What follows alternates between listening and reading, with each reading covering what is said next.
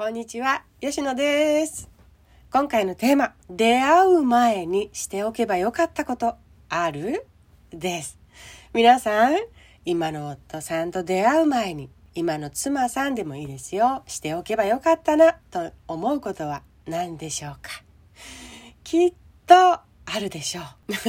私がね、そう感じているのはね、お互いが何をどうしていきたいのかを話す必要がある時によく感じてきたなって思ったね。私は何をどうしたい人なんだろう。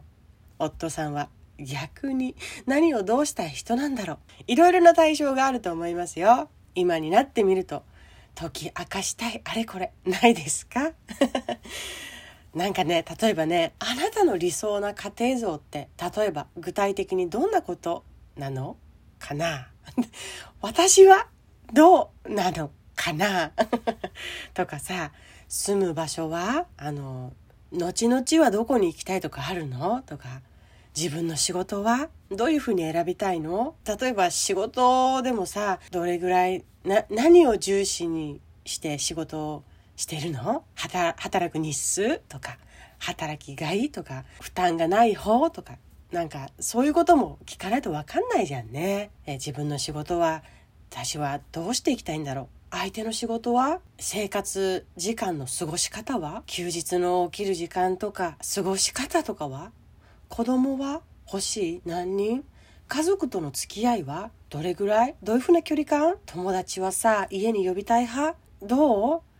そもそもインド派？アウトドア派？あの料理の味付けや1回の食事で出る食事の品数は？とか。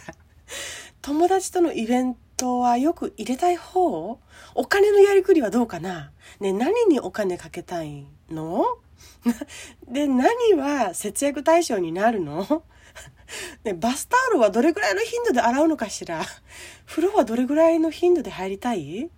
掃除機ってどれぐらいの頻度でかける？ねえ、どれぐらい散らかってても平気なの？ティッシュは1回に何枚使う人？トイレは座ってするのかな？家事の分担は？2人の意見がぶつかったらどう対処するの？どうでもいいんだよね、そこは任せる。っていうところと、いや、絶対譲れないんだよね、生活する上で。っていうルールって何？いや、そもそもあなたの人生においてのルールは何なの？何にこだわって何を大切にしてるの？これ相手にでもいいですけど、自分にも置き換えてくださいね。もうさ、あげればきりないよね。家事の仕方とか、一緒にいる時の時間の過ごし方ね。どれぐらい家にいて、どれぐらい、いつぐらいの時間帯いないのかなとかさ、どれぐらい沈黙が続いてても大丈夫？それ二人合ってる？もう一日中話したい人と、あの、適度に沈黙を保って、沈黙すらもそれを良しとする。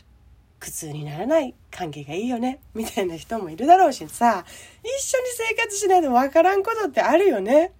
喧嘩の後の仲直りの仕方とか、どうすんのかな自然仲直り自然に忘れて会話していく方それともきちっと、こうだったねって仲直りを言葉でしていく人とか。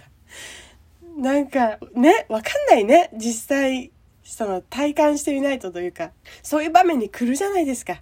そんなことが気になるたびにね、話さないといけない必要に迫られるたびにね、妄想ですよ、私の。私の中でね。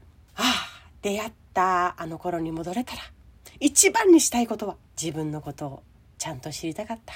そして伝えたかった。相手のもそう知りたかった。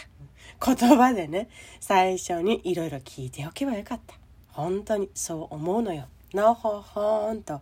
恋愛から自然に結婚に行った。よくあるある流れだと思うんだけどよくね男女の関係での話で言われるのは出会った頃にしてほしいことしてほしくないこと大切にしていることなど自分がどんな人生を生きていきたいのかなども含めてお互い言い合う話し合うことなんだってことなんだよね。特にさ今はそれをしてこなかった。私みたいな人はね必要に迫られて出会ってから何年何十年経ってから 解明していくみたいなところがありますけど特に恋愛の初期とかにそれをするといいなと思うのはいい感じに熱が上がっている時だからね。受け入れられやすいのよお互いに。なので、いい感じの関係性の時には、もう出会ってすぐ、もう出会った頃がいろいろ肝握ってるよねっていう人もいるんだけど、そんな感じ。ただただ甘い時間を過ごすだけではなく、それでもいいよ。だけではなく、おじけず、どんどん自分の思い描く大切な人生について、生活について、人生について伝えていったらいいなっていうふうにすごくお勧めしますな。相手にとっても、あなたと一緒にいて、あなたのそういうことを聞くことで、具体的に自分の生活と照らし合わせてね、考えることができるから、すっごくいいなと思うよ。それをやっていての今後のすれ違い、きっと大きなすれ違いにはならないと思いません？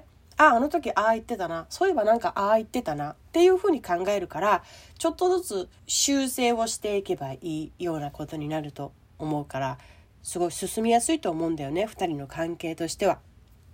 それをやらずに、結婚後、後々数年していくっていうのは、受け取りに差があることでも出てくるなって。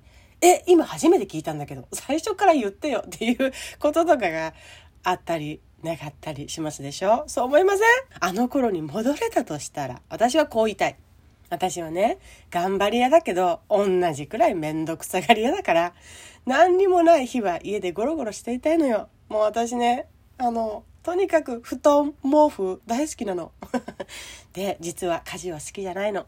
日頃毎日する家事は得意でもないの。とかね。家族が大切だから同じように大切に接してほしいな。同じように考えてほしいって思ってるとかね。ストレスからお酒に走る傾向があるけど、ストレスをためないように学習していくから、だから強制的にバンって やめさせないでほしいとかね。私ね、刺激大好きなの。興味関心が広くて大きいから、いろんなところに出向くよ。そしてやる。その習性を理解してほしいんだよね。私は自分の好奇心や興味関心を放っておけない人間なの。そうやって生きていくからね。それあなたの人生の方向性にも合ってるかしら？みたいなことも聞きたいね。たくさん笑って、素直に自分を表現し合う人を増やしたいからね。私そういう人生をきっと歩んでいくんだと思うの。でね、注意して。軽く扱われたり、カチンとくる言い方や態度が何より私にとって許せない地雷なのよ。そこは言い方を気をつけてね。喧嘩の火種になるわよ。とか。あなたの存在が大きくなればなるほど、あなたの言葉にいいも悪いも影響を受けていく傾向が私にもあるの。だから、私を否定したり、押さえつけたり、変えようとしたりしないでね。とかとか。私が大切にしていることだったり、私ってこうなの？こういう風に生きていきたいのよ？こういう風にしたら喜ぶの？こういう風にしたらめっちゃ怒る？みたいな人間をあらかじめ先に伝えておくでしょう。それを最初にするでしょう。25歳、24歳、いえ、もっと早い時に知っておけば、いろんなところでそれを活用したでしょ。自分の自己紹介を。同じ風にさ、夫さんの修正、今後の方向性、何が喜ぶ何めっちゃ怒るとかいろいろ聞いておきたかったな。あなたは自分を説明するならどんな説明書を作りたい？作る？これがあればさ、夫婦で交換し合いたくない？友達同士で交換し合いたくない？初めて会って、で、次も会うことになった。で、今後も何かしら会っていく。ような人に対しても渡したくない？あの人どんな人？とか、何を大切にして、何考えて、何をもって生活して生きてるのかな？なんて迷いながら手探り手探りで毎回人と接して、いいんだけどそれも。楽しいよ。いいんだけど、私が避けたいのは誤解からボタンの掛け違いから関係がギクシャクしてしまう。そして疎遠になるっていうことをめっちゃ避けたいのよ。なので、早くにその人のピンポイントをお互い掴みたいよね。そしたら、なんかこの枝葉の悩みでお互い揺さぶられずに、あなたの根幹はここよね。じゃあここだけお互い気をつけて、そういうふうに接していけば、なんか枝葉のことで惑わされて関係破綻にならなくていいよねっていう関係が作れるんじゃないかなって私本当に思うんだよね。そこでたくさん失敗してきたから。だから自分の取扱説明書、相手の取扱説明書、私は今とても欲しい。共感してくれますか？夫婦となれば一緒にいて、なんとなくそこを理解してると思うんだけど、言葉にして理解し合っていきたい。今、邁進中ですが、夫婦のパーソナルな取扱説明書作るのが私の目標です。よろしく